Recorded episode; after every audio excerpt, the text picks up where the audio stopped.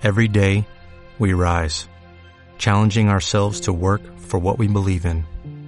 At U.S. Border Patrol, protecting our borders is more than a job, it's a calling. Agents answer the call, working together to keep our country and communities safe. If you're ready for a new mission, join U.S. Border Patrol and go beyond. Learn more at cbp.gov/careers. Bienvenidos a Cigar Specialist. Soy Carmen Endor, asesor de cigarros puros, de vinos y licores de alta calidad. Y hoy vamos a hablar de cómo se limpia una pipa para tener una gran fumada.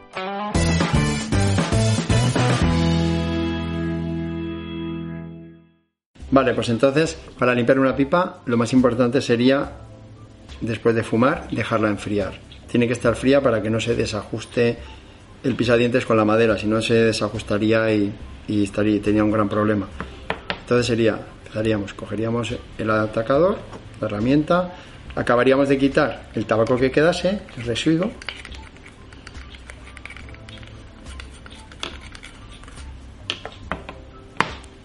cogeríamos papel de cocina,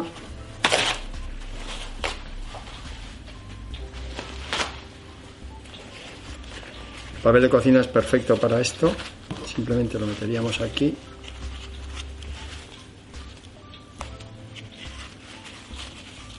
suficiente. Pues apretamos bien. Incluso se puede reutilizar de otro lado para limpiar mejor.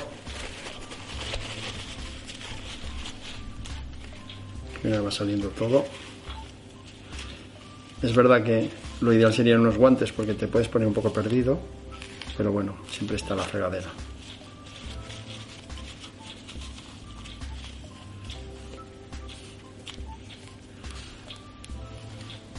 Hay una pequeña base blanca para que veáis cómo, cómo se va quedando todo el desastre. Luego esto no tiene rosca, pero vamos a utilizar como si tuviese rosca. Le daríamos vuelta suavemente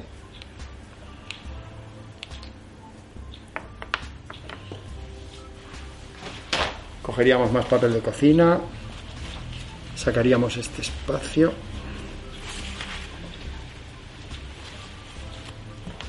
limpiaríamos esto bien,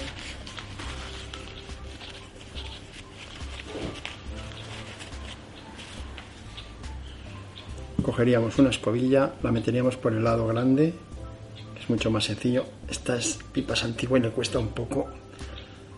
Hay que bueno, si ves que pasa esto, le damos la vuelta y volvemos a usar. Al final debería de funcionar cada vez mejor. Y debería de salir con un poco de suerte.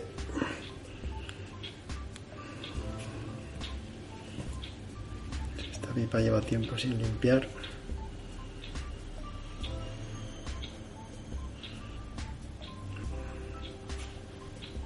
Bueno, vamos a intentar meterlo por aquí, que también es una opción.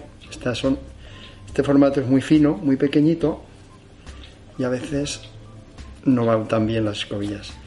Bueno, más o menos lo hemos limpiado.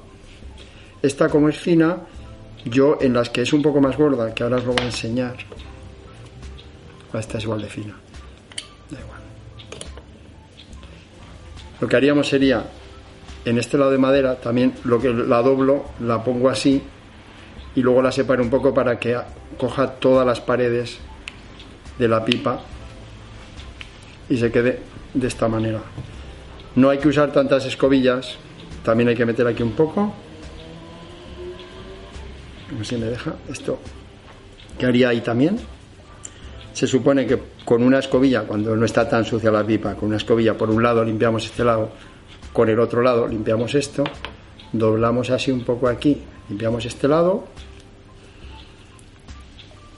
Jolín, esta pipa estaba potente. Y doblaríamos este otro poco para poderlo meter cuando el caño es más grande para que las paredes también las cogiese. A la hora de poner la pipa sería lo mismo, con rosca con cuidadito, sin dañar nada.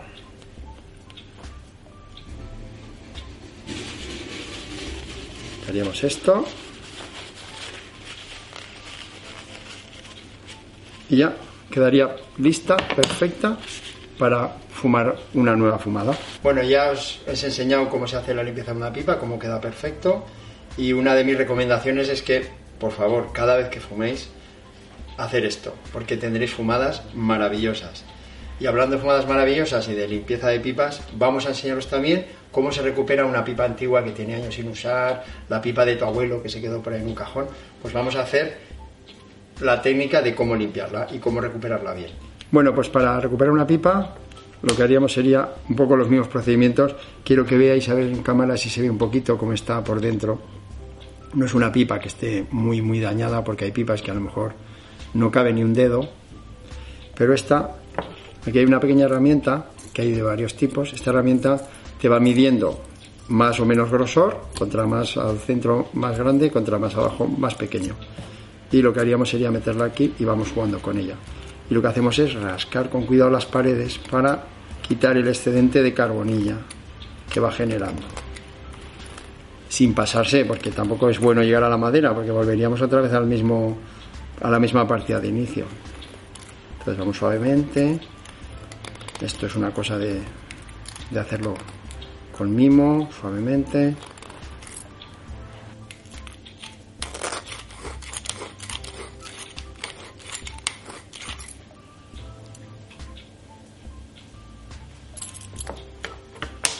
Cogeríamos otra vez papel de cocina.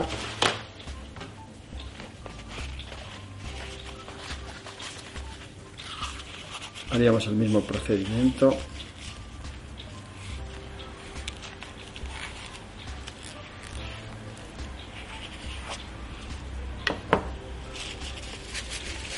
Vamos a reciclar, vamos a aprovechar el papel de la mejor manera posible.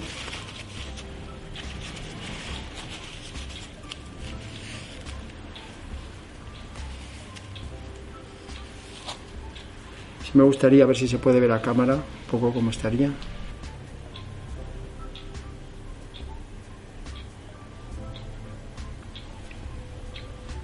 Y nada, sobre todo es el tema de rascar, que es muy importante. Daríamos nuestra herramienta, la guardaríamos y seguiríamos con el mismo procedimiento. Haríamos de la que hemos hablado antes. Eh, aquí es bueno porque hay dos tipos de dos tipos de escobillas. Esta es una escobilla fina con un alambre en el centro muy suave y que esta es para las pipas nuevas. Y esta escobilla en la cámara es muy difícil verlo. Tiene puntas todo de acero alrededor o de, o de aluminio o de alambre que a la hora de meterla en, una, en un pisadientes antiguo rascado, dijéramos que rascaría el pisadientes, rascaría bien las paredes y haría una limpieza mucho mejor. Como es antiguo aprovechamos, usamos una para las dos y vamos a usar una nueva. La zona de madera, como no es tan antigua, pues no la vamos a rascar. Y aquí le daríamos otra vez lo mismo. Aprovecharíamos la esquina esto para meter aquí. Vueltas. Y ya está. Esta también la podemos darle la, doblarla para, si este, si este tamaño es del grueso, el de 9 milímetros, podemos doblarla para limpiar bien y rascar las paredes, que con el acero queda súper bien. Y luego ya montaríamos otra vez con cuidado. y ya quedaría perfecta. Una pipa recuperada estupenda. Bueno, ya había quedado claro cómo se recupera una pipa antigua. También hemos hablado antes de cómo hacer una limpieza de una pipa. Y una cosa también que queremos recomendar es que cuando tú te compres una pipa nueva, lo ideal sería hacer también el, el proceso de limpieza de la pipa primera normal. ¿Por qué? Porque quedan residuos de serrín, cosas de fabricación, que de esta manera lo limpias y dejas la pipa impecable. Y bueno, si te ha servido de ayuda estos vídeos, pues no dejes de suscribirte a nuestro canal, que cada día será más grande y haremos cosas estupendas pues como las que hacemos y os las seguiremos enseñando todas las, todas las veces que se pueda. Muchísimas gracias y hasta la próxima.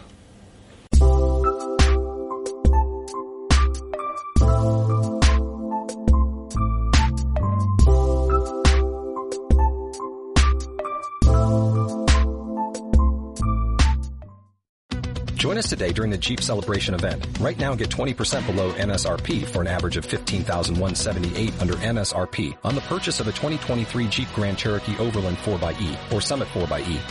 Not compatible with lease offers or with any other consumer incentive offers. 15,178 average based on 20% below average MSRP from all 2023 Grand Cherokee Overland 4xE and Summit 4xE models in dealer stock. Residency restrictions apply. Take retail delivery from dealer stock by 4-1. Jeep is a registered trademark.